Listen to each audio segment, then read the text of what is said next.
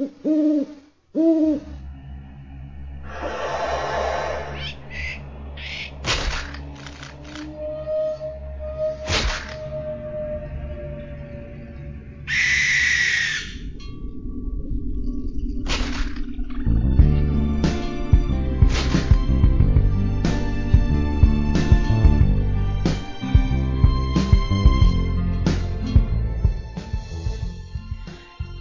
大家好，欢迎来到今天的梦想电影院，我是抱抱。嗯，我们今天听到的那个背景音乐稍稍有一些恐怖，但是我们今天录的不是恐怖系列，我们今天要讲的是《盗墓笔记》。那我们今天请来了一位新的嘉宾，让他先跟大家打声招呼吧。呃，大家好，我叫 Win，不是胜利的 Win，而是翅膀的 Win。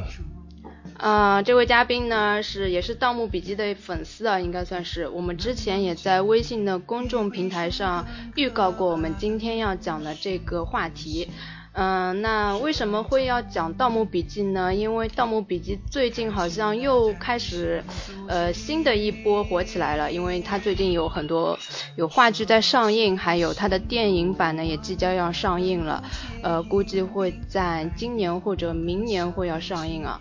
嗯，那我我也算是《盗墓笔记》的粉丝了，它应该也连载了很多时候了，不知道 Win 是从何时开始看的？呃，大概是从三年前左右接触到《盗墓笔记》这本书的吧。嗯。嗯，那我其实应该是从最早就开始了，因为它连载了有五年嘛。呃，我是从一开始就一直追到现在的。当时呢是有两部小说是比较火的，一部是《鬼吹灯》了。嗯，《盗墓笔记》是比《鬼吹灯》要晚出来一点，所以当时它刚出来的时候，很多人都觉得《盗墓笔记》是有抄袭《鬼吹灯》的嫌疑。但是时隔那么多年之后，好像这种质疑声已经渐渐被人们淡忘了，反而《盗墓笔记》会。我感觉上会更火一点，你觉得这是为什么呢？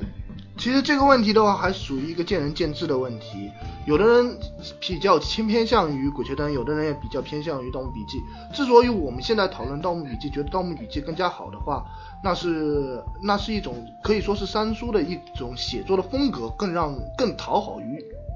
读者。嗯，我觉得这是有各方面的原因啊。其实网上一直有一个流传，就是说好像看《鬼吹灯》的人文化素质会比较高一点，然后看那个《盗墓笔记》的就好像是年龄段比较偏小一点。其实我觉得说这种话的人，可能是因为。大部分啊，起码我身边有很多人是这样，就是这两本书其实都没有看过，所以他们就会人云亦云，然后就觉得哦，好像看《鬼吹灯》比看《盗墓笔记》要高级一点。但是我相信看《盗墓笔记》的人，只有你真正看过它的人才会呃知道这个书到底是一部什么样的书，因为它里面有很多我们知道有什么，比如说像一千个不解之谜之类的东西吧，它其实是一个不是你看。书名就能想象出大概的一个故事的一一部小说。然后呢，《盗墓笔记》现在，呃，为什么它会有超过《鬼吹灯》的那种越来越火的迹象呢？可能是由于它的多元化的发展。像《盗墓笔记》，它现在除了有小网络的小说，还有网页游戏，还有中文的广播剧，还有网络的连续剧，甚至是现在有电影版正要上映，还有现在正在上映的话剧。呃，我前几天呢。呃，好像是两月份的时候，是在上海有《盗墓笔记》的话剧，那时候是一票难求，而且二月份的话剧还是加印的版，我都没有抢到。然后我两月份就已经买了七月份的《盗墓笔记》话剧的第二部，在我。这个时候买哦，就已经很多位置都已经没有了，只能买到比较靠后的一些位置了。然后除了话剧呢，还有漫画，还有密室逃脱，各种呃种种所谓的关于盗墓的一系列的周边产品也是相当的多，可见它的呃受众群也是非常的广泛的。嗯，那么请嘉宾来讲一下关于盗墓，你有什么大致的一个印象吗？还有包括南派三叔。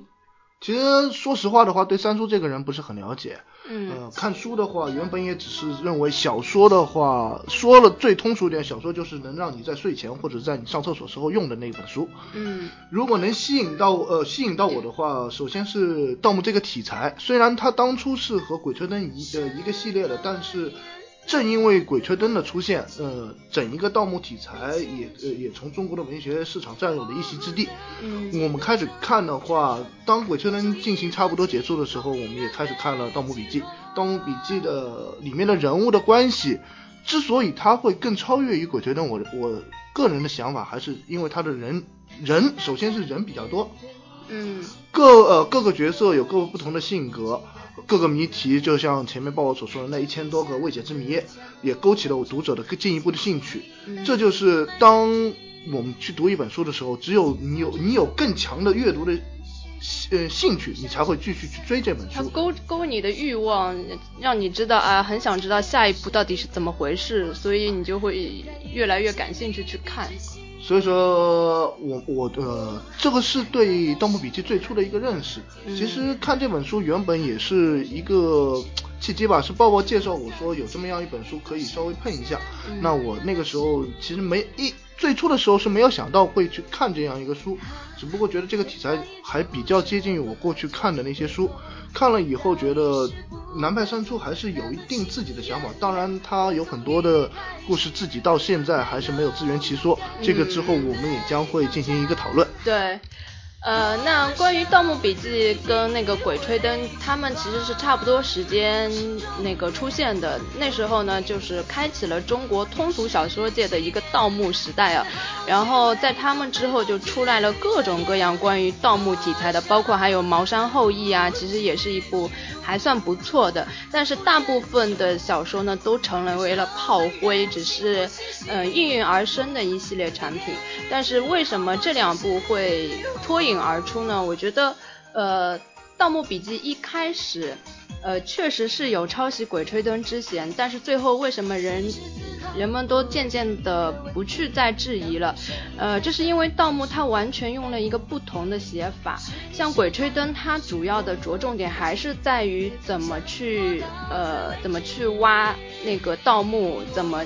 呃，就是怎么考古，跟考古有一些关系吧。它主要还是在一次一次的项目的经历。但是呢，《盗墓笔记》它其实构建了一个很庞大的一个只属于《盗墓笔记》的一个世界观，应该是可以这么说。而且它的最重要的地方已经不是在于盗墓了，而是各个庞大的人物关系，包括还有政治斗争，还有一些不解之谜，还有跟中国的一些。嗯，神话故事产生了一些联系，所以呢，这就让很多人对盗墓就是，嗯，越来越感兴趣的一方面吧。嗯，然后我们可以大致的介绍一下《盗墓笔记》啊，嗯，这个应该大家很熟悉了，是南派三叔的代表作，一共有九册实体书，然后。它的前七册呢，获得了近一千万册的销量，然后南派三叔也在二零一一年登上了作家富豪富豪排行榜的首位，呃，这个是一件很不容易的一件事情。然后在二零一二年呢，南派三叔还创，嗯，好像是他。作为主编，对对对，呃，他作为主编的话，创作了一本叫《超好看》的一个杂志，对杂志。它上面的话也进行了一个连载，连载的主要当初《超好看》的这本杂志的卖点就是说有《盗墓笔记》这个相当于它的一个外传的一个《藏海花》，它解释了一些就是当初我们晓得呃闷油瓶的那些特殊的一些事情，所以说从这本书原本的情况，它《超好看》是作为一本。就是擦边球一类的，像是衍生的那种衍生的杂志一样。除了藏海花呢，还有一个《盗墓笔记》少年篇《沙海》。沙海里面讲的应该就是，其实在我看来应该是藏海花的后传。呃，就是，呃，它是可能是穿插在藏海花跟那个《盗墓笔记》嗯中间，然后作为一个完结的一个一个性质的一本书。嗯，据说。这本呃《沙海》已经写完了，但是嗯，它还没有全部的发布。它现在是在以呃网络作者的一个名义替他呃找了一个人来替他陆续的发布这个小说。嗯，然后你知不知道三叔有一阵子在网上说他疯了？呃，有这么听说过一件事，但是是但是实际的话我也没有去主要去关注吧。嗯，呃，其实。说到南派三叔这个人，其实一开始我关注他的时候还是挺喜欢他的，就觉得他这个人还蛮幽默的。因为一开始他会在博客上写一些他生活中的一些呃很有意思的事情吧，就会觉得啊这个人其实还是蛮有生活情趣的，所以那时候挺喜欢他。但是后来发现其实他还是蛮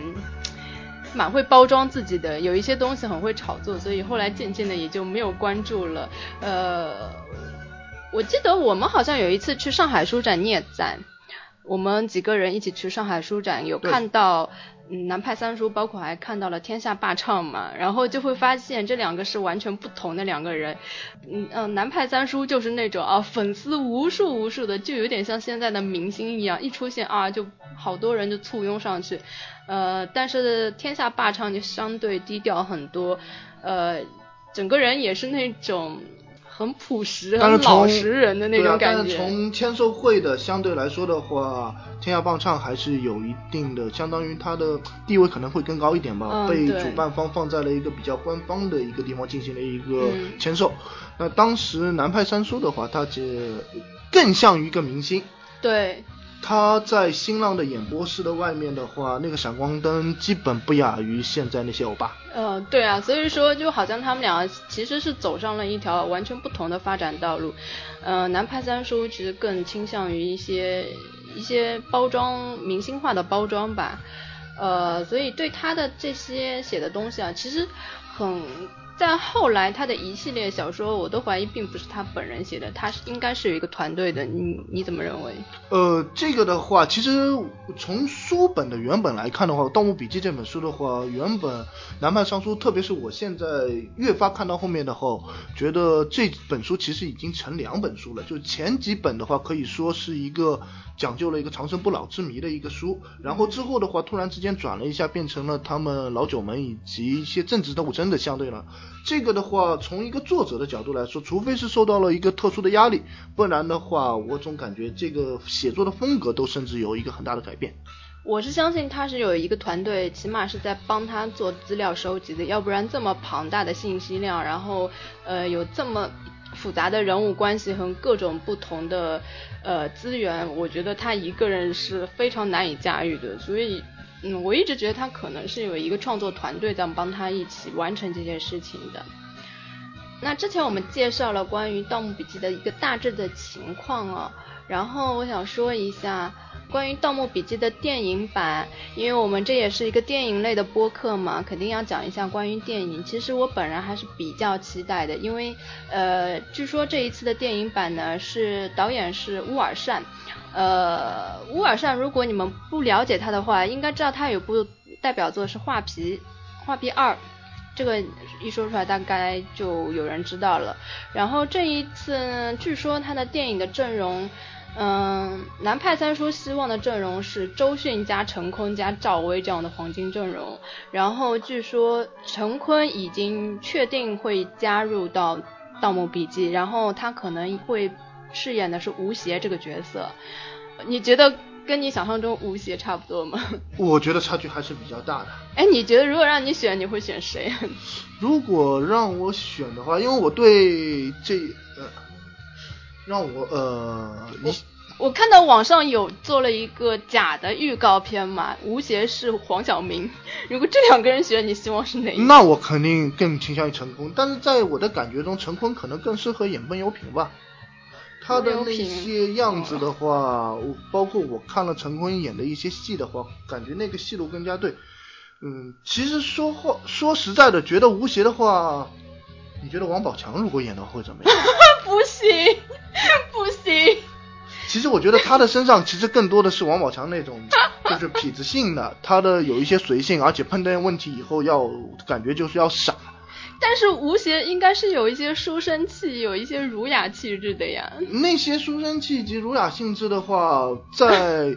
只能说只能在这本书上，他在杭州的话是有这样的一个性质。基本上他跑到墓里面的话，我感觉就是个王宝强。不行不行，如果是王宝强我就不看了。这个只是这个只是一个随呃随意说的了，嗯。呃，但是其实我说实话，我对这部电影的话也保留一定的看法吧，因为一百个人、一千个人里面都有自己的哈姆雷特，这个电影如果出来的话，十有八九是要被人家要有一个评头论足吧，而且、而且是怎么去驾驭那么大的一个场景，嗯，这个是一个比较头痛的一个问题，因为它不像，就包括我好像他们的导演的话，一般是选择《聊斋志异》里面的一两个故事出来，然后进行一个，然后《盗墓笔记》整一篇的话，难道也要拍一个三部传？我觉得不止三部吧，它可能是一本书一部电影吧，应该是这样子来拍。那那他最少得拍八部，那那个电影也太长了。就可能应该要看票房吧。如果第一部的表现力会好的话，就一直会有后续；如果不好的话，就不拍了呗。这我估计他可能会进行一个改编，他可能会收掉一些嗯，改编肯定是会有，官方的一些，而且他肯定是西拍一些比较表面化的东西，可能很深的那些就是比较隐晦的东西也不会把它拍出来。嗯，但是我对它的票房表现力还是有一些期待的，因为画皮二的票房也是非常好的。然后那个乌尔善他运用的一些电脑特效也还是不错的，所以我对这部电影还是有一些期待的。嗯，而且据说呢，《盗墓笔记》已经是被美国的派拉蒙影业跟二十世纪的福布斯给收购了，呃，就买下来了。所以，呃，这两个公司其实了解的人应该知道，也是质量有保证的。泰坦尼克号当年就是由这两家公司来合拍的，所以希望有国外的一些加盟或者是赞助，会令到这个电影有一些好的表现吧。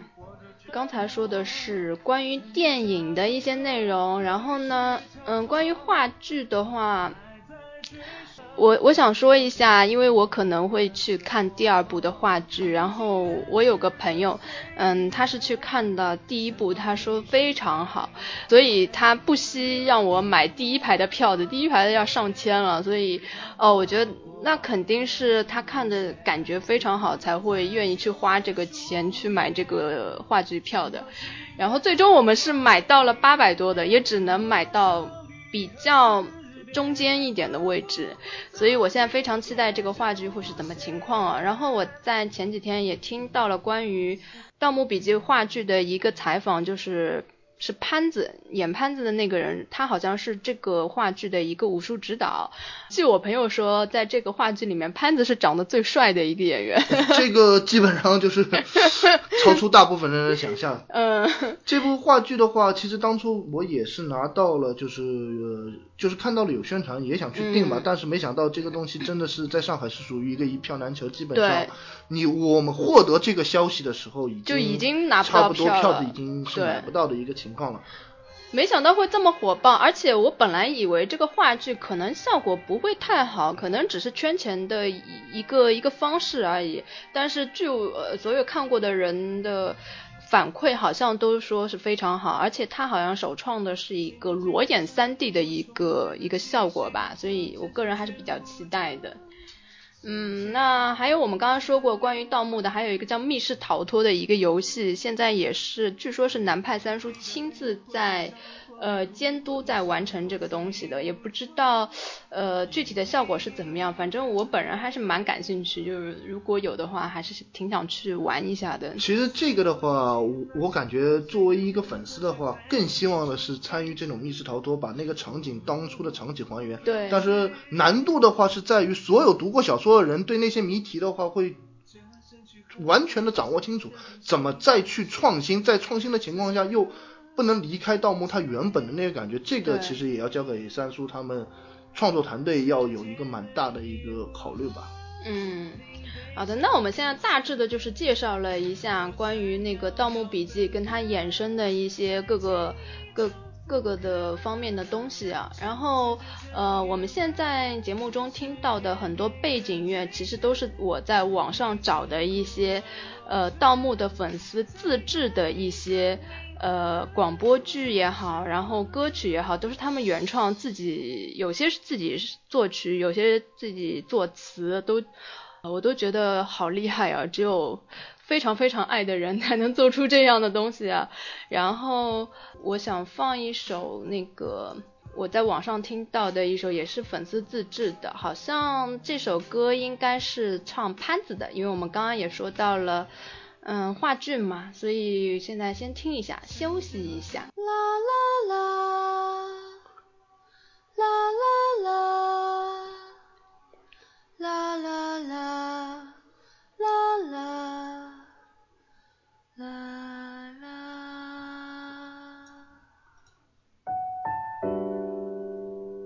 把枪给我，小三爷，我得自己给自己来个了断。你走吧，如果有时间，我还想和你聊会儿。但是你也没有时间了，你也没工夫可怜我。当下你要是过不去，就会和我一样。你快走吧。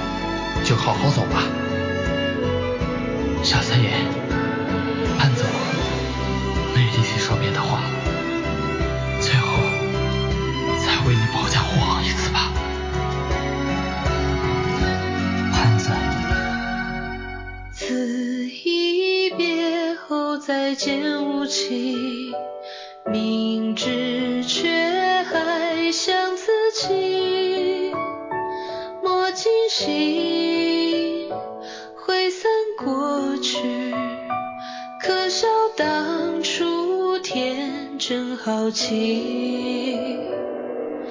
记得痛经历的往昔。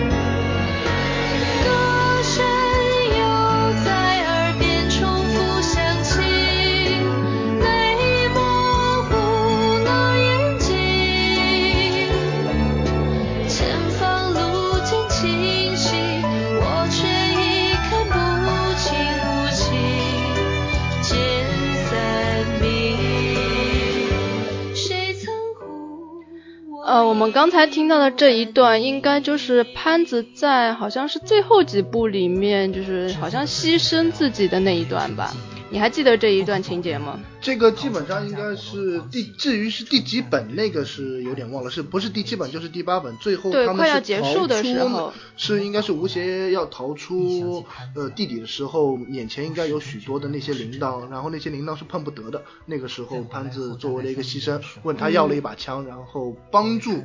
最后的吴邪离开了那个地方。不知道你对潘子这个人有什么印象啊？其实，在很多的人的那个解密里面，都觉得潘子其实是一个一个无间道，但是看到了最后，看到他牺牲自己了，又觉得好像哎，应该也不是这样吧？其实最初的话，可能我们只能说，可能三叔也是把它当做一个无间道是写的，只不过这毕竟是一个小说，所有的一个旋律全部控制在一个作者的脚上。当你们全部猜中他怎么写的时候，他也可能会做一定的改变。因为从最初的很多情况来看的话，潘子有的地方感觉确实不是让人感觉很放心吧。但是他当然他做出来是以及对于三叔的那些忠诚，还是发自内心的。对啊，我一直其实觉得三呃那个潘子对三叔是真心的，我一直觉得他是真的是呃一个很无私的一个人。他的话，其实潘子的话，作为一个从第一部第一页开始就出场的一个角色，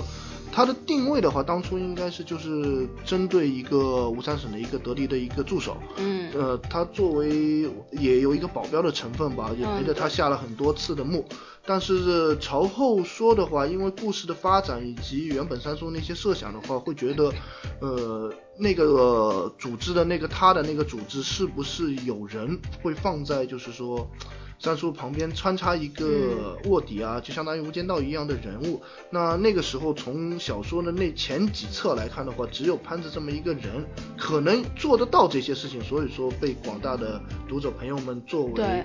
呃，一种推测吧，作为他是一个无间道。嗯，对，关于这一点呢，我们可以放到呃下一期来，就是解谜的时候来再稍微讨论一下，因为他还是一个比较有争议的一个人物。那刚才我们介绍了潘子，那我们接下来把几个主要的人物大致的介绍一下吧。那首先要讲的就是吴邪了。其实吴邪这个人是一个表面看上去是最无辜的一个人，但其实他可能是一个嗯，就是。最神秘的一个人物，身上有各种各样的，嗯，神秘的事情吧。但是我们现在不要说了太细啊，就大致的介绍一下，吴邪就是书中的主角了，是，嗯，吴家的那个，是是那个吧，三叔的。侄子是三叔侄子，他是说，相当于他的《盗墓笔记》这本书原本就是指吴邪他爷爷留下来的一本笔记，也就是他就是吴邪，呃，那本就是吴三狗他他，是这些他孙子，不要再玩你那个东西了。嗯，好，那我们。不先不说了很细，因为人物实在太多了。吴邪就是表面我们看到的那本书，表面的感觉他就是一个无辜被卷入一系列事情的一个什么都不知道的一个人。然后在他经历一系列事情之后，慢慢的，嗯，挖掘一些秘密吧，好像感觉他真的是一个天真无邪的人。嗯，然后张起灵，呃，俗称小哥。是那个族长的继承人，也是呃张家的传人。张起灵这个人，嗯，本身我们看小说的时候，感觉他是一个非常神秘的人，但是你看到后来会觉得，其实他是本本质上还是比较单纯的一个人。他作为我们看的话，张起灵的话。张起灵作为呃作为，其实应该是相当于一个，也相当于一个比较大的一个主角。原本的话，从前几册来看的话，并没有想象之中他的身份会那么强大。只不过之后的话，经过第五、第六本的那个转折以后，他的身世甚至已经影响到了整部小说的一个走向。对。这个是原本是就是说也算是三叔给我们的一个惊喜吧，原本是完全没有想到的一个这样的事情。嗯，而且张起灵其实如果看过《藏海花》的人应该知道，他整个家族呃是一个很庞大的家族，甚至影响到了整个中国历史的进程的一个家族，是一个非常强大的一个怎么说呢？是一个非常强大的一个关键性的人物。嗯，然后胖子。我我我其实，在这么多人里面，我最喜欢的就是胖子了。呃，这个的话，我还是觉得看书还是喜欢主角吧。你喜欢吴邪吗？其实不能算喜欢吧，呃，整本书你让我如果挑一个特别喜欢的话，我觉得也是差不多吧，没有一个更偏向性的一个结论。但是我如果是让我觉得话，我更就是一个普通人，应该是更接近于吴邪这样的话，在。原本只是想去赚一票的情况下，发觉越来越多的秘密，然后去想去揭开这些秘密，可能跟一个普通的人更接近。至于里面的其他那些人，嗯，从我们现代的角度来看的话，基本上已经是属于超人了，已经。对，就吴邪是比较那个还正常一点的人，对吧？呃，然后胖子，我觉得在整本书里面起到的作用就是用来轻松的，因为他呃特别好玩，也是一个心无城府的人吧。基本上他除了呃摸东西，其他的没有更多的秘密，而且他知道的东西也非常的少，但是他的身手也是还还是很不错的。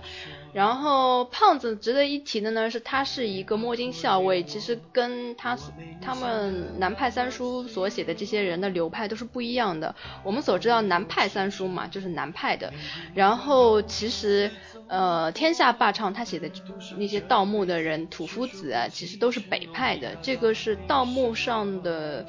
嗯，两个流派吧。不知道你对这方面还有没有什么更多的了解？这个要说起来是挺复杂的，反正就是两个不同的流派。你要不要介绍一下？呃，简单的说的话，北派的人的话，可能更偏向于那些书本上写的那些所谓的看风水啊、定穴位的一些书，而呃而南派的人的话，基本上就直接开始干活。但是北派的人不屑于南派的一点，就是每次南派走的时候，会把那个墓穴给挖了一塌糊涂。但是这个的话，仅仅是处于一个。呃，一个说法吧，因为这个流派以及盗墓这个事情的话，在我们现在是属于完全违法的事情，所以说我们也只能从书上获得。但是既然天下帮唱与南派三叔都写到这个事了，他们一定也经过一些的了解，那这个应该是基本可以肯定下来的。嗯。呃，其实还有一个很关键的点，就为什么人家觉得呃《鬼吹灯》会比那个《盗墓笔记》要高级一点的原因，就是因为北派其实还是比较正统的一个盗墓。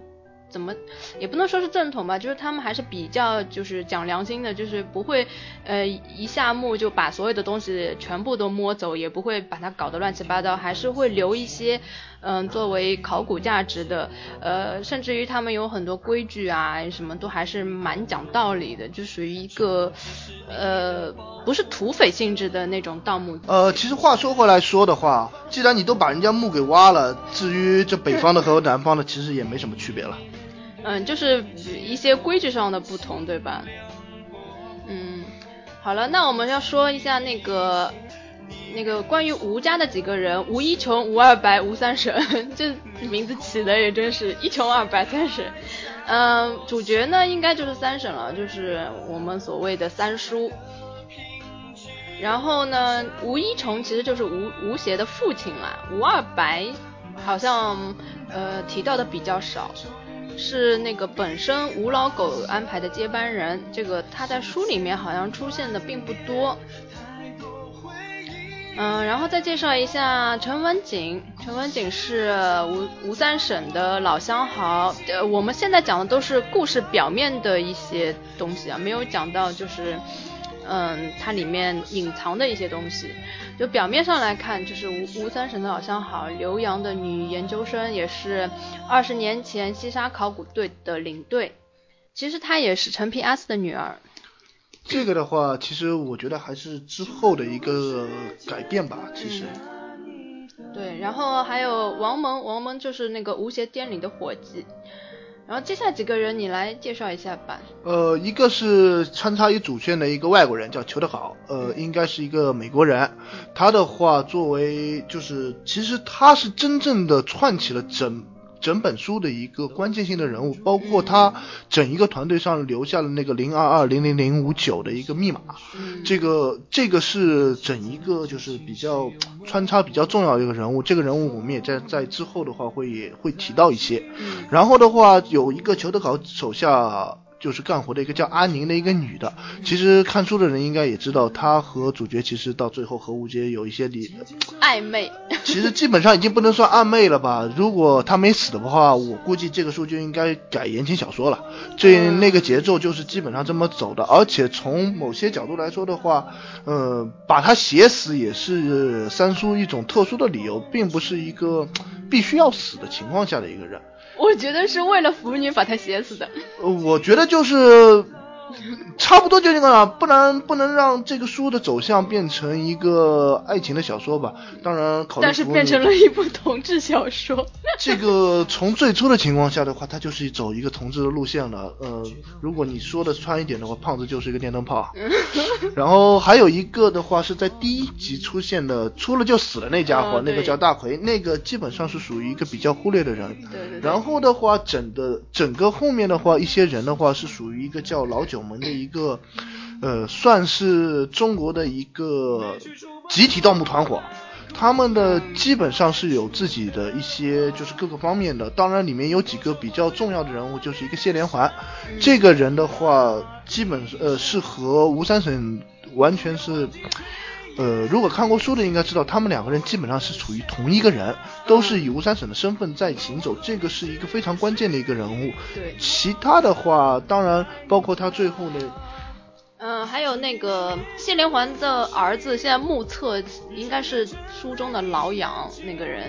就是各个方面的话，我们现在看的情况的话，很多故事全部是很多的人物吧，是三叔可能是之后为了去圆一些故事而写出来越来越多的东西，包括有一些很多人死在那些死了的人，我们就基本上不停了，像呃陈皮阿斯手下那些华和尚啊、叶城啊一类的，那挂也挂了，那咱们也就不谈他们的。嗯。其他的话还有会有一个就是一个呃有一个叫霍家的，这个是在。最后几本书的话是直接影响到了整个故事的进程，包括那个就是一个奶奶吧，就是呃或呃或者是一个姑姑，她她处于一个比较牛的一个状态吧。但是至于她最最后去干这些事的话，还是比较那个。嗯，奇遇还有一个重要的奇遇，这个人物的话，至今都是在就是。可以说，其实从我个人角度来说，呃，来看的话，这个把它弄出来，以及它和吴邪的一个转换，其实已经脱离了《盗墓笔记》原本的那些故事，有一些变得神话性质的。这个实话说，我是现在还不太能接受的一个事情。呃，脑子换来换去，这个，这个我们我自己作为保呃保留吧。还有就是的话，一长段的话就是老九门，这个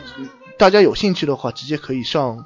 就是百度自己看一下，因为里面的大部分人除了陈皮阿四、吴老狗，也就是主呃主角的那个爷爷，呃霍仙姑，也就是之后的一个霍老太爷，基本上其他的人的话，属于一个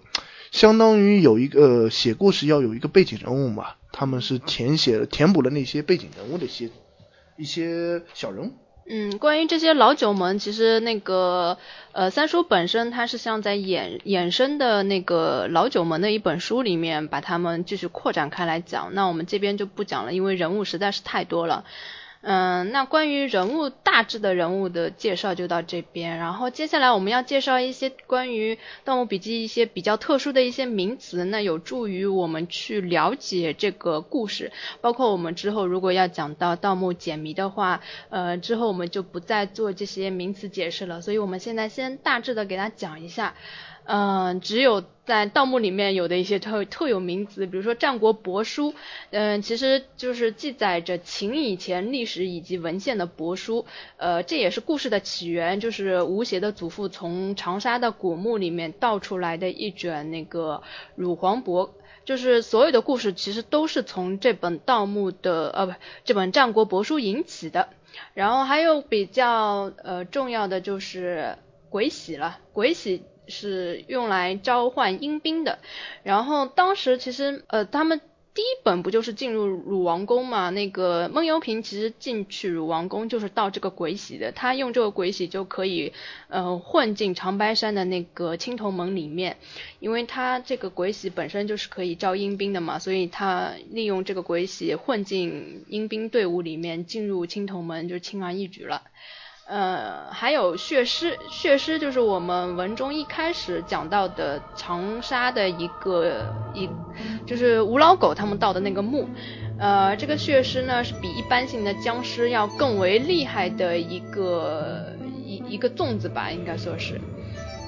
嗯，然后尸鳖呢，尸鳖就是一种昆虫，但是呃是有剧毒。然后这个尸鳖在接下来的文就是小说里面会起到一个非常重要作作用。它在呃我们文中最主要的一个长生不老的嗯那个情节当中呢，是一个比较关键的一个用途吧。这个之后我们会慢慢的说到啊。然后还有西王母国，呃西王母国呢是。呃，炎黄时期那个奴隶制的政权，呃，在存在于塔里木盆地的塔木陀中，然后，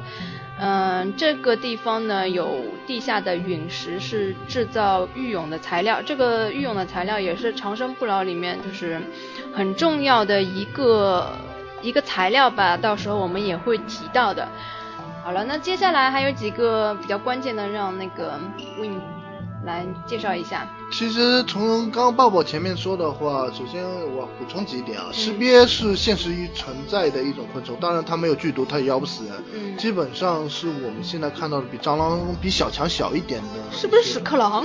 和屎壳郎，屎壳郎的话完全是两码事。屎壳郎是作为埃及的一种，就是他们称为金甲虫，也就是护守护法老的一些呃虫子，但是和我们在呃，看到的曾经的一部电影叫《木乃伊》之中的那个东，呃，那个就是屎壳郎，但是尸鳖是有一定的区别的。尸鳖是一种很小的一些小型的昆虫，基本上不可能长到书中写的脸盆那么大。那那个东西如果那么大的话，基本上它不叫尸鳖了，就应该叫人鳖了。它直接可以，所以它叫尸鳖王嘛。尸鳖王的话，也其实只是一个小的一个尸鳖王。这个就是说，它尸鳖王的话是和里面有一种蛇叫鸡冠。就对对，应该机关王蛇吧？对，它的是就是那些血红的蛇养呃合成以后成为的尸鳖王，那个东西有剧毒。尸鳖本身的话其实是没有毒的，包括他们去七星鲁王宫，就是书中写到去七七星鲁王宫的时候，吴邪他们也被啃了，不行，胖子基本上肉都掉了好多块。对对对，那个是属于呃应该就是一种肉食动物吧，只不过因为特殊的。环境下造成了他们开始攻击人类。西王母国的话，从这个其实是这个就是《盗墓笔记》这本书原本比较吸引人的一个地方，它把中国的一个历史，甚至是一个神话性的历史，它已经不需要这个是，实话说也没有接，没有在。就是文书上有过啊，我们现在只知道伏伏羲啊，西王有啊呃，《山海经》里面其实还是有记载过。但是《山海经》本身其实它并不是一个就是纪传性质的小说，它本身就有一点相当于希腊神话一类的神话故事。对，但是它也是属于我们中国就是传统的神话嘛。对啊，它所以说的话，西王母的话，呃，如果通俗点讲的话，它就是我们原本理解的王母娘娘。不是，西王母跟王母是不不同的，其实是两个这个是这个我们就不纠结呃不纠结了，这个可以去考虑一下。但是西王母国的话，它这是他们的一个就是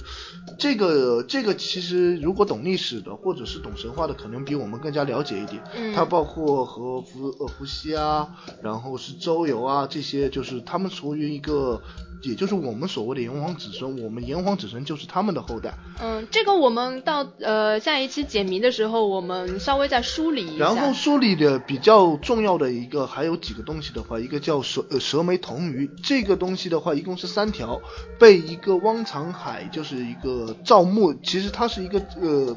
高级设计师，从现在来讲的话，他就是一个最牛的设计师。嗯。但是他设不设计房子，专门设计墓。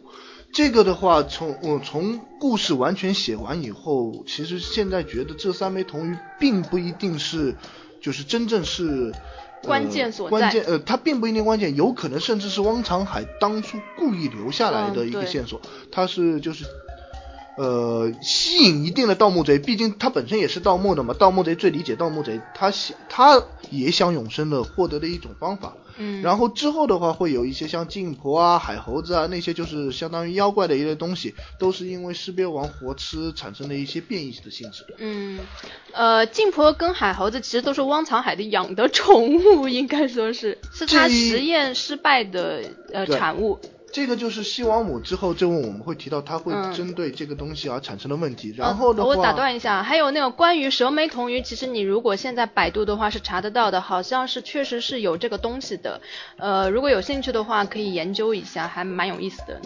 反正还有的话，接下来的话就是几个比较大的一个墓，我、嗯。这几个首先是从第一部的一个七星七星的一个鲁王宫，嗯。然后是去了西沙的海底的海底的墓，然后第三部出现的是一个秦岭的神树，以及后面的云顶天宫，嗯。呃之后的话就是一些格尔木的一个疗养院，嗯。嗯，这这是一些就是说整整本书里面的概经历的一些地方。对，呃，这个就是一个地名吧，只要大家稍微熟悉一下就行。然后就是还有一个比较奇特的东西，就是我主角吴邪吃了的一个叫麒麟街的东西，嗯呃，号称是麒麟血啊，呃反正就是一些种虫，反正拉出来吧，拉起来了以后。就是产生的一些物质啊，它的唯一的效用就是虫子不侵，这个东西估计在夏天蚊子应该也不会咬你吧。而且它可以保持尸身不腐。对，这个就是相当于呃神、呃，这个东西如果吃一个的话，我觉得对于现在的话，蚊蚊不叮一类东西肯定比不了。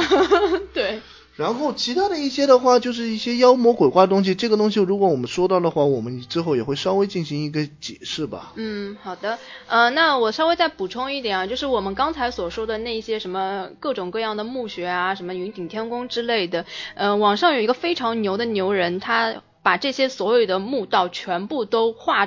画出了地图，呃，就是他所有的那些呃墓穴的分布的位置，他画的非常详细。他把那个《盗墓笔记》里面出现的所有的地宫，包括那些呃嗯。反正所有他们去到的那些地方全部都画出来了，非常详细。如果有兴趣的话，我我之后可能会放在我们的微信公众平台让大家来看一下。如果你看了这个图，你再对照看一下那个《盗墓笔记》的话，你就会觉得啊，实在是太牛了。他就是呃，他把那个空间上的所有的东西全部非常有逻辑性的把它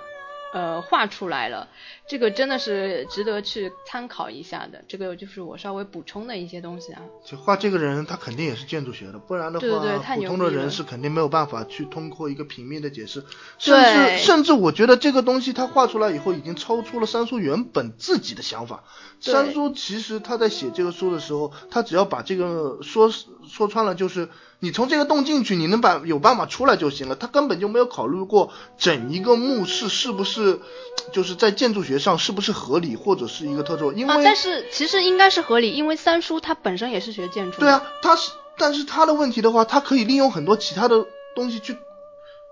就相当于去干呃去覆盖了吧。他可以用一些机关啊，或者是说说到一些比较特殊的东西，呃，甚至最极端的话，他就可以说这东西就是神乎其神。嗯，对，但是呢，我还是建议大家去看一下这个网上那个牛人画的那个《盗墓笔记》的全集的地图啊，你看了之后就觉得哦，之前的全都白看了，你还要重新再配着这个图，如果再去看这个小说，就会有更加不一样的感觉。其实这个我觉得给女生看更有用了，这个路盲的话需要看、你你的意思是说，你们看的时候是空间想象力非常能知道它是怎么怎么样布这个就是看小说和看漫画以及看图的一个最大的区别。它的话可以给你自己一个想象，当但是你如果先看了这份图的话，你就会对这个墓穴有一个初步的概念，然后你就会发觉看书的时候很多东西就是这么回事，不再是你自己能想象中的。可是我看的时候，我对这些墓穴完全是没有概念的，就所以说你们是路痴啊。好吧。对啊，如果是你们碰到你们的话，如果我和你们下地道的呃下墓的话，基本上就是不用出来了。那因为原本这个墓室就造的比较奇怪，就就比较就是。但是如果我们遇到鬼打墙，是是不是比你们更容易逃脱？那碰到鬼打墙就看命了，那个就是特殊情况，不属于不属于讨论范围啊。那个画这本书的人，他呃画这个地图的人，他也只是画了一个整一个地宫的样子，他也没有画到鬼打墙。如果你要这样说的话，进个门就给鬼打墙，白画。呃，反正还是的，真的算是很牛逼的一个，如果有兴趣可以去找来看一下。然后我们之前介绍了一下一些专业名词吧，然后嗯，关于《盗墓笔记》的大体的一个故事，要不要稍微来分析一下？就是我们现在也不解谜，就是讲我们就是表面上看到的一个故事到底是怎么样，跟大家稍微捋一下，因为这一共实体书有九本，连载了相当长时间，有五年的时间，可能很多人几乎已经记不起来了大致的情况，呃，包括我其实也是花了很长很长时间。再去回顾的，因为看有时候看了看到那个结局的时候，其实已经忘了之前好几部讲的一些内容了。所以，呃，如果我们接下来要解谜的话，还是希望呃给大家稍微的捋一下这个表面上看到的一个故事是大致是怎样的一个故事。过去的话，其实就是从最初的时候，就是在解放初期，呃，吴邪，我们这边还是以安三叔的写法，就是那个我，我就是以吴邪的身份为主吧，不然的话，这个东西也有点乱。以吴呃吴邪他爷爷道出了一本，就是就是应该战国帛书，一本战国帛书产生的就是之后的问题，然后通呃由于呃他。在这个自己的笔记上留下了一些关于当初那些墓的一些问题以后，这本笔记被就是吴邪获得以后，他也对墓穴产生了一定的兴趣。那正巧就是说，同时在飘子岭的时候，就是那个应该是在山东那一块地方吧。飘子岭的时候，就是要去吴三省，想去要去这么一样去盗一次墓的时候，吴邪说穿了就是无所事事无聊嘛，他也就去跟着去去了，然后。正因为去了以后，对原本的这个呃笔记以及上面的事情越发产生了兴趣，之后就发生了，当然在西沙产生了外海的故事，然后之后的话，在西沙又了解到在长白山那边有一个云顶天宫的故事。从这各个方面的情况来说，这整一个流程的话，应该就是在长沙发现了。呃，你说的太太笼统了，我觉得大家听不懂吧？呃，应该。应该最早期发生就是在长沙彪子林，就是吴老狗他呃盗出了一卷战国帛书，然后这是很很早很早以前的事情了。然后盗完了之后呢，同呃同样的事情又发生了，发生在彪子林。这时候就是吴老狗的那个战国帛书被一个美国人，就是就等于是裘德考给骗走了，是裘德考的。爸爸还是裘德考本人啊？好像我记得就是裘德考吧。反正就是被那个外国人给盗走了。盗走了之后呢，他就呃破译了这个战国帛书，然后发现了一个惊天的秘密。然后呢，接下来他们就去到了西沙的外海，然后在这西沙的那个海底墓里面，就一群考古人员神秘消失。三叔也是在里面发生了一些事情。然后讲到了第四个故事呢，就是发生在那个七星汝王宫里面了。这个里面呢，就是。已经到了吴邪的那个时候了，他已经是，嗯，在一次无意的，就是。也是接触到了这个战国帛书的事情，就是也等于从第四个故事开始，是我们看到的第一本故事的一开始，就是这个故事，就是吴邪去了七星鲁王宫，然后他到了七星鲁王宫里面，就是嗯碰到了闷油瓶那些胖子啊这些人之后，就开始了后面一个第五个故事，就是他们重新回到了西沙的海底墓，然后发现了汪藏海的墓穴，然后呃又进一步的了解了一些事情，然后。第六个故事呢，就是秦岭神树了。这个就关于这个故事呢，很多人都认为，嗯，是跟《盗墓笔记》整个九本书是最没有关系的呃一个故事。但是我本人是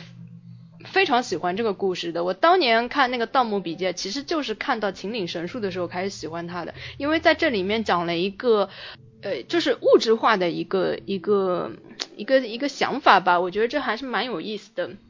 然后秦岭神树之后呢，就到了第七个故事，就是长白山，就是，嗯，云顶天宫，就是也就是在那个海底墓里面找到的线索，然后到了云顶天宫。然后第八个故事呢，就是蛇沼鬼城，也就是他们去找西王母城了。嗯，说到这里一，嗯呢，一共是大概前五本五。前五本书的故事应该就是写了这么一个故事，也就是我们后来很多人分析的，可能这五个故事讲的就是一个长生不老的故事。但是从这里开始呢，就开始变了，慢慢的转转变成另一个故事了。这个从这个后面的从第六本开始到我们看到的第八、第九本，呃，它就有一些转变了。这个你来讲一下吧。这个的话，其实之前的故事的话，更吸引人的是那些谜题啊一类的事情。之后的话，也也有可能是三叔的想法的改变，以及对。呃，书本或者甚至是出版社的一些的要求，呃，故事的话进行了一个很大的一，应该说是非常大的一个转折。之后的话，故事开始越来越趋向于讲到他们老九门，就是这些他们身世的一个问题，包括吴邪是怎么会有记忆啊一类的。嗯，实话说已经对，已经和这这个故事，说实话已经和盗墓原本的那个。我个人认为的那个主题已经越来越远了，嗯，呃，包括后面的殷商鼓楼啊，那些就是后面的事情的话，它更多的去讲到了闷油瓶的身世以及张家，呃，政治方面的一个，甚至是参参与到一个政治斗争，当然包括最后的那个结局也是讲到了一个这样的一个问题吧。虽然它圆了很多的其他的故事，但是是嗯。这个的话不太能像前面抱抱这样可以把一个个故事给呃给大家说一下吧。它的主要一个行程其实就非常简单，就是他们发掘了以后，发掘了在云南那个地方有一个张家的鼓楼，一切都是为了这个去这个鼓楼，而且去这些事。从后面甚至可以这么说，后面三四本可以成自立成为一本书。嗯，他们其实就是发现了这么一个鼓楼，鼓楼里面可以有一些特殊的事情，然后进行了一个分队啊一类的各种各样的情况，包括之后就是吴邪会代替三叔啦一类的各个各个产业化的事情。其实一切的铺垫都是为了去这座鼓楼，所以说这个后面的故事的话，相对来说比较简单，但是实呃和。《盗墓笔记》本身，我觉得是有一定的区别的。呃，但是我觉得它还是能圆得上，就是老九门的故事跟之前的那个嗯长生不老的故事，其实还是可以连起来的。因为他嗯最后要进入张家鼓楼，其实也是为了帮一个某一个政治人物去完成长生不老的这件事情嘛。其实故事原本的一个主线就是指长生不老的，但是。去张家鼓楼的，我觉得更就是说离开了原本那些尸鳖啊、尸鳖王啊、永玉啊、陨石啊这些，他就离开了原先的那些设定了。他都他和原本的主线其实这个是我们之后再谈到吧。就呃，如果说故事的主要情节的话，后面几本几你你就可大家可以这么理解。就是在云南发现了一个这样一个张家鼓楼，我们要去那个鼓楼，但是我又去不了那个鼓楼。那他通过了各种各样的方法，包括集资啊、人员啊等一类的一系列的方法，去打开了那个鼓楼，揭开了那些的谜题。嗯，大意的话其实是这样这样，他没他不再像之前会有一个个一个个墓穴给你探，一个个一层一层的跟你说。嗯。呃，哎，你你看完了这所有的，你觉得你心中的疑团解开了吗？没有啊，这个是所有应该，我觉得所有看《盗墓笔记》的人，可以这样说，十个里面九个半吧，还有那半个是属于思想放空的。呃，对，那个肯定是对于里面的很多问题，如果能。和三叔碰面的话，我相信很多问题可以问他，但是我个人甚至认为三叔不一定答得上来。我觉得三叔可能他写到后来已经忘了他之前埋下的一些坑了，他都不知道他哦还原来还埋下了这种伏笔，然后就写着写着完全把他忘了，所以为什么会留下了那么多那么多不解之谜？这个的话，就是可能这个不一定是三叔自己忘了，因为当你成为一个创呃畅销小说的一个作者的话，出版社甚至对你的稿子会有一定的影响。这个是我在看包括漫画啊小说上是。经常会碰见这样的事情，就是原本的故事的情节，你会突然之间看看看，它完全走了另外一个方向，那你会从文字当中会逐步逐步的知道，并不是作者的原因，而是可能出版社或者是甚至更上层的对他的一些进行的压力，这个也属于我们一个就是个人的一个猜测，并不能说到是三叔怎么样，或者是是说了呃说了。说三叔忘了的话，那其中有几个非常大的谜题，我觉得他是不可能忘的，包括提到的终极那一串数字，对，以及被忘记在陨石内的陈呃陈文锦那些东西。这个故事的话，三叔本身就是一个呃网络小说的一个作者，他不可能不上网，他不可能不去知晓这些事情。那么多人都在提的问题，他不可能完全忘。只有两种可能，一个就是被出版社或者是上层改变了，另外一个就是三叔自己圆不过来了。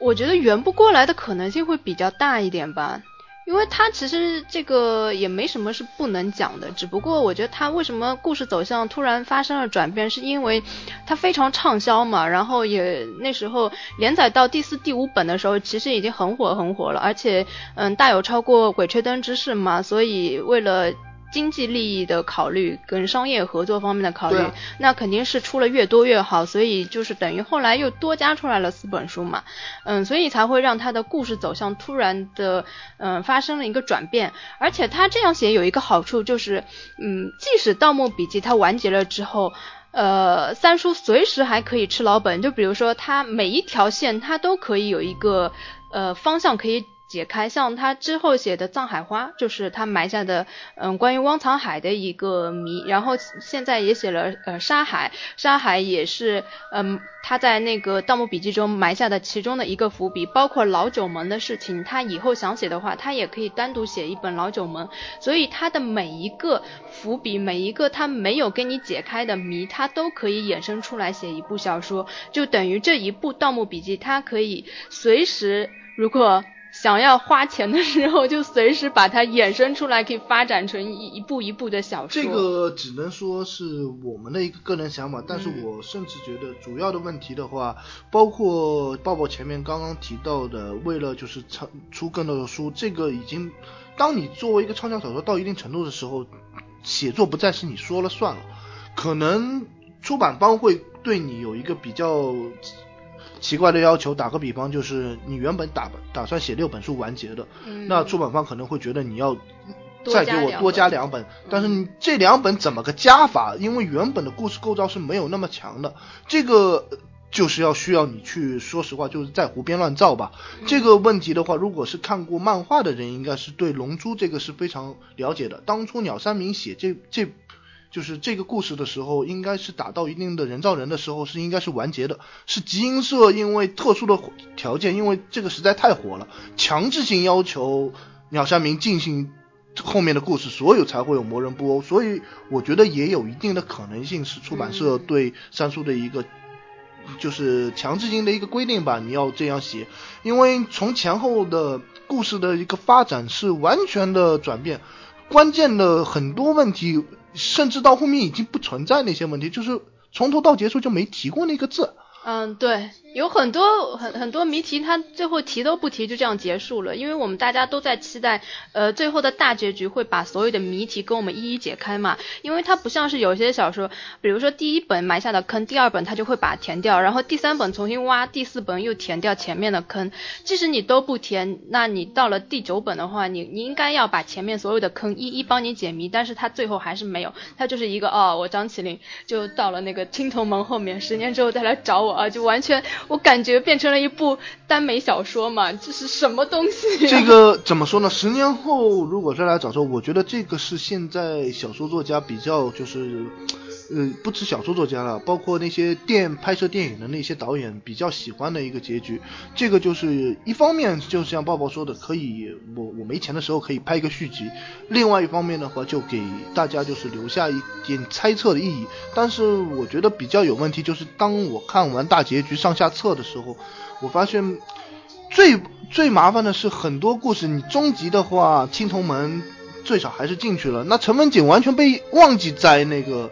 陨石里，这个是从头，这个彻底可以说就是被忘记了，那人都里面是干嘛的都已经不知道了，这个就是三叔，嗯，甚至如果你以后要重新写一个故事，难道从半当中开始写吗？写一个陈文锦传，然后说二十年以后他也出来了，出来了以后在里面看到那些东西，是可以啊，是可以啊，他从二他二十年出来之后，他其实已经就等于是长生不老了嘛。就等于是那个完成了那个，就等于西王母当年完成的那那些事情。但是这个问题的话，其实各个各个方面的还是要需要三叔给我们，就是广大的读者作为一个即使他出一本新的小说，我也去买吧，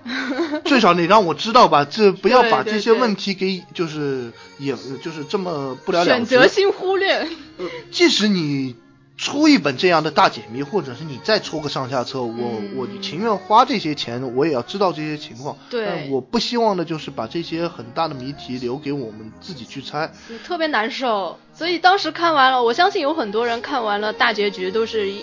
一种非常失望的感觉，而且心里特别不爽。你想，我等了整整五年，呃，我一直在等的那些谜题，结果你还是没有跟我讲清楚，还来一个什么十年之后再约啊，那简直是太欺负人了吧？其实这个的话，也就是很多鬼吹灯的就喜欢的。喜欢的那些就是读者吧，哦对对有点诟病于《盗墓笔记》这本书的，嗯因为天下榜上所有基本上留下的伏笔，在鬼吹灯最后全部是写写清楚了，就是嗯这些问题是怎么来的。但是《盗墓笔记》确实有太多的问题，这个也是我们在下一期会提到的、嗯那些未解之谜，到呃可以和大家做一个探讨。嗯，呃，然后我还要说一点呢，就是当初我看这个《盗墓笔记》是一个很单纯的一个抱着去看一个呃恐怖小说的一个心态去看的，然后接着看看看，看到了大概两三年的时候，居然它变成了一部嗯、耽美小说，而且南派三叔也成为了嗯、耽美小说排行榜前十位的其中一位啊，他我真的是。最初根本没有想到最后会变成这种结果，我不知道你以一个男性的角度去看的话，你对这种转变会有一个什么看法？这个的话，从男生的角度来说的话，原呃根本就没有注意过吧。你让我嗯，基本上不会去想到我，我想大部分男生应该是会这样写吧，这么看吧。看到的更多的应该是吴邪和胖子以及孟幽平之间的那种友谊是吗？我们说的应该是兄弟情怀吧，就是兄弟有难，两呃拔刀相向吧，呃拔刀相助就是这 拔刀相那向，个是这是你的真心话吗？这个才是至于很多的这方面的，就是就是比较夸张的那些小哥和吴邪的那个所谓的恋爱吧，这个大部分也是女生们在网上写的这些东西，这个其实是一个作者没有办法避免的，《灌篮高手》都能出一个这样的呃男男的小说的话，那还有什么不能出呢呃，？可是我觉得三叔到最后几本的话是有刻意迎合的，因为之前我真的是一点都有那没办法，你看出来。你们要看，你们要销销量放在不要那边、啊。把我算进去，因为其实我真的是一开始心态很正的去看一部小说，而且当时觉得是一部比较冷门的小说，因为比较流行的肯定是言情小说啊，或者是武侠或者修仙的时候穿越之类的。但是我看的时候，那个还没有完全火的时候，我以为我看了一部非常冷门的小说，结果看着看着粉丝就越来越多，而且大部分粉丝居然全都是腐女，然后他们居然说这是一部同志小说，啊，我整个人就惊了。然后呃，就是关于那句特别著名的话，我不知道你对它是有什么解读，就是被腐女捧到天上去那句话，就是呃，我愿意用我十年换哦、我愿用我的一生换你十年天真无邪，在你眼里这是一段怎么样的话？这个实话说，我看这句话的时候是完全忽略了，就这么过去了。呃我也没有特别注意但是。当所有人我再去网上去查到这句话的，觉得一个男的对一个男的说这句话，实话说好恶心。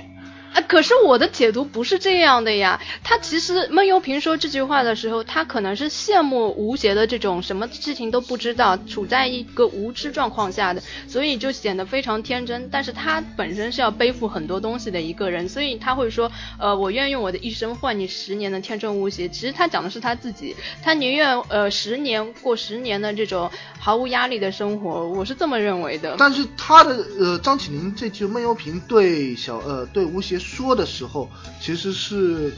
那个环境啊，那个情况啊，确实就有点暧昧，是吗？确实有一些就是说，呃，你我我只要你过得比我好，真的假的？其实感觉确实有一点这样的，但是其实当初看这本书的时候是没有，我是没有去注意这样的一句台词吧。当然，可能女性比较就是更注重于这一方面吧，因为这这句话大部分情况下都是用在情侣的身上，而且从孟幽平那个角度来说的话，就像抱抱前面说的。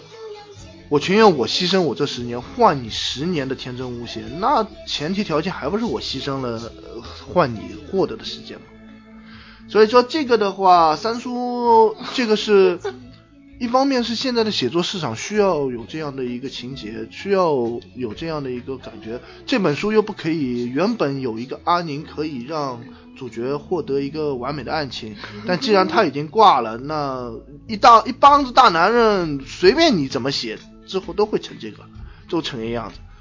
嗯，我觉得三叔也真的是靠了这些腐女，才完全以压倒性的优势超过了那个天下霸唱。因为，嗯，天下霸唱的鬼吹灯无论如何它是嗯第一部出来的嘛，所以很多人先入为主都会把它奉为是最经典的一部。但是没想到《盗墓笔记》反而是，呃，有那么多那么多的粉丝群在那边，我觉得也就是那些腐女捧出来的。这个的话不一定完全是腐女，因为天下棒唱当初写鬼吹灯是开创了整一个就是呃另另一种风格的一个小说。盗墓的话原本是没有人去就是写过这个题材，也没有人去知道，嗯包括在鬼吹灯里面定性了很多就是。呃，盗墓小说需要的一些东西吧，包括那些黑驴蹄子啊，嗯那些各种、啊些各种各样的东西，这些东西的话，三叔其实原本也不也没有完全避讳，他确实是借鉴了一些就是鬼吹灯的这些内容。至于之后的发展是，因为可以这么说吧，这两本小说，一个就是天下棒上写的鬼吹灯更接近于就是盗墓的小说，而嗯对，而《盗墓笔记》的话，从之之前开始，它更有一点像，呃，从呃，应该从现在就有一些仙侠啊、修仙啊，那些神乎其神啊、乱七八糟的那些东西。那那个东西的话，其实我们我们其实自己想看的是那些更得不到的那些东西。我觉得它是构建了一个比较大的一个世界观，是属于只只属于盗墓的一个世界观。那肯定啊！现在既然为什么会有那么多人去解密？其实这个这个原本是不存在于解密的事情的。这这本书的故事完全是一个虚构的，嗯但是你可以去看到网上写很多人去写这本书的时候，呃，去写这个解密的时候，好像这个事就是真实存在的，只不过是三叔用一个记录的手法记录了这么一件事。而当初的事情可能是这么发生的，或者是那么发生的。这个的情况下的话，就是和这个是和鬼吹灯最大的区别。对，鬼吹灯的话，鬼吹灯你很难去推一呃推到很早以前，或者是它有一个一个怎样的一个一个联系，但是不能说鬼吹灯不行，只但是鬼吹灯更好的体现了它作为一个小说的一个本质上的一个意思。它就是一本小说，我写的就是一个故事。对因为我我有我们在精绝古城发生了一些问题，然后我要去解决这些问题以后去发生的就是去盗墓啊，去各怎么样的去发生的一些事情。它并没有原本它没有呃，它作为一个小说，他没有去写很多的世界观啊，对他没有那种这它没有没有历史框架，就是你你就是看完了就很难去嗯再做更多的一些挖掘。对，如果是打一个不太不准确、不一定准确的一个比喻的话，就相当于古龙写的《绝代双骄》，嗯以和金庸写的《射雕》和呃《射雕神呃神雕侠侣》之间的一个区别，一个只是一个在一定时间内的一个故事，神雕侠呃双绝代双骄发生的就是呃花无缺和小鱼儿那些故事，只是在江湖中发生的一件事。而整一个，而射雕和神雕之间的问题就是整一个国家的问题。从最初的《射雕英雄传》射《射雕英雄传》开始，而且还有真实的历史人物对前前后后的联系，这就是你不能说古龙强还是金庸强，但是故事的小说的写写法是完全不同的。嗯，呃，我觉得就是说，你可以去挖掘的故事，对我来说是比较更有吸引力一点的。就其实我们那个国外有很多啊，比如说像《指环王》啊，就虽然比较的不是特别的恰当啊，但是嗯、大概是这么一个意思。为什么托尔金写的《指环王》会有那么多人喜欢？因为他构建了一个独有的他的世界观。其实这些东西也是不存在的，你你不可能说真实有什么精灵族啊，有什么矮人族这样子的。但是他把这个小说这个世界观给构建起来了，他在这个小说里这些东西就是成立的，就是按照这个一套顺序去发展去那个去进行的，所以你们就会去挖掘很多东西，就会觉得特别的嗯精彩会觉得有好多东西可以说。解谜的一个很大的问题，一个是作者给我们留下的谜题，另外一个的话，就是因为世界观的建立，建立了世界观以后，会有个人会有个人自己的想法，建不同的想法产生了不同的解释，然后会越来越影响到，所以说我我还是认为。《盗墓笔记》本身，三叔应该是肯定上过贴吧，他肯定是看到过很多人对于这些故事的一个猜测，甚至我怀疑有人想到了当初三叔自己的想法。但既然已经被你猜到了，那还不如不写，他那就干脆换一个结局。我觉得这个是非常有可能的。那这样也太太不负责任了吧？这个不能说是不负责任。作为一个作家的话，如果我写的东西你都知道了，被人家猜到，那是肯定的。因为如果是呃之前关注过《盗墓笔记》的在贴吧里面有一个是暖暖的狐狸，还是一个怎么样的暖和狐狸？对他的写的那些解谜的东西，很多东西甚至于。你没有书更好，你没有办法去反驳他的问题。对对对。但是非常严但是前提条件是，这其实是三叔写的一本书，并不存在于一个社会中的一个真实的事件。所以说，当他写到那么多东西的时候，三叔是这个人是不是原本就是三叔，或者是三叔？想法就是这么个想的，只不过他完全猜到了以后，现在你可以看到，包括潘子的背叛的身份啊什么，基本都没有用他真的是哦，你这么一说，可能真的是三叔有点故意要这样子反过来写，这倒是也有可能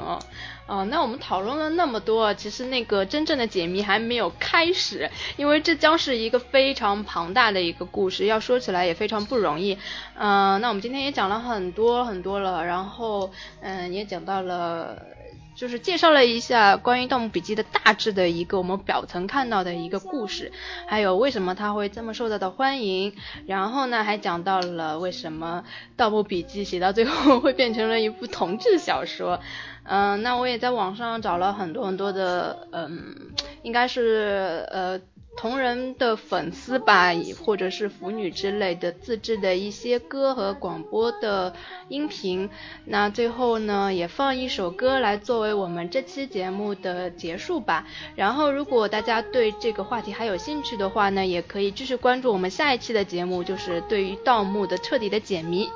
嗯，那我们今天的节目呢，就先到这边了，大家拜拜，拜拜。我以为十年很长，足够让人遗忘许多东西。但是，当约定的时刻到来，我却发现自己什么都没忘记。小哥，小哥，郑启灵，郑启灵。时间能把所有记忆镌刻，恍惚着。谁说请别记得？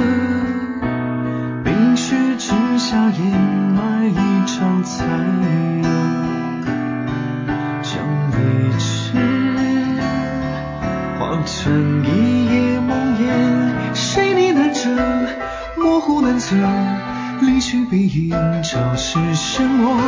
谁呼唤着？谁呐喊着？声音本是风雪去落。挣扎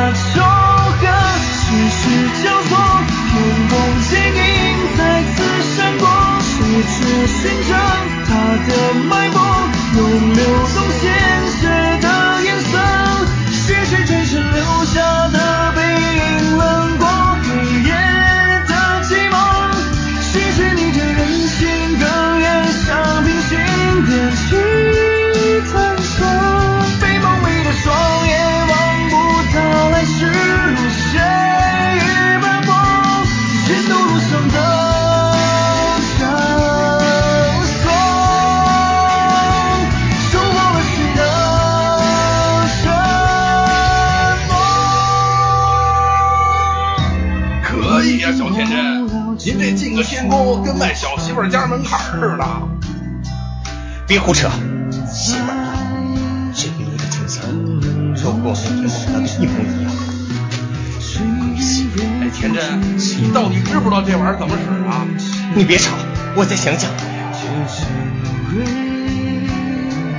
可笑的寻找着，细腻难测，模糊难存，他究竟忘记了什么？谁呼唤着，谁呐喊着，结局不过就此淹没。真假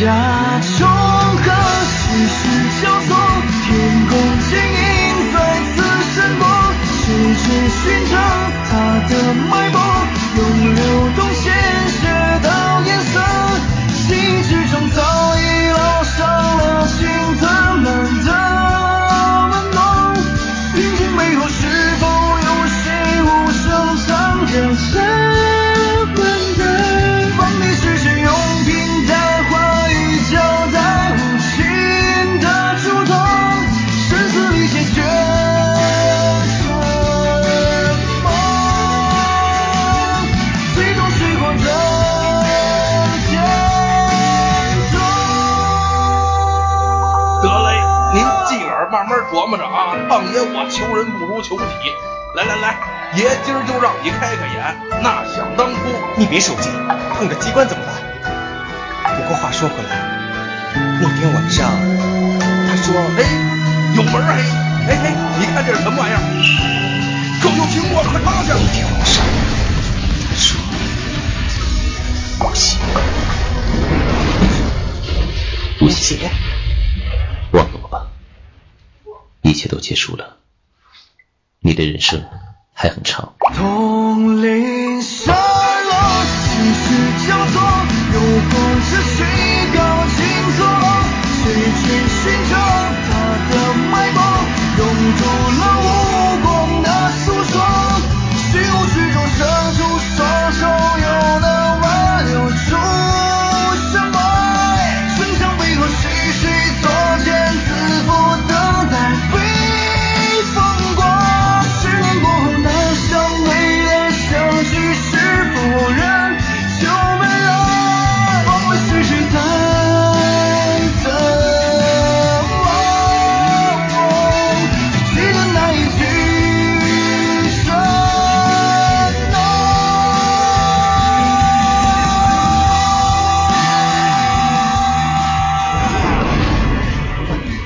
想起来了，哎，天真，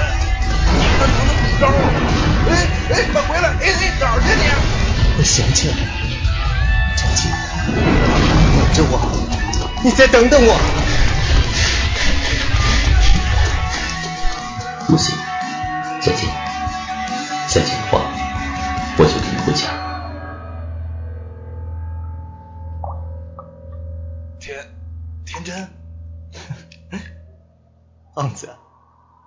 你告诉我，我还在做梦。吴邪，你你别这样，你这看，哎，看的胖爷我这心里头啊，小哥他呀，他已经去了。不可能！醒醒！你醒醒！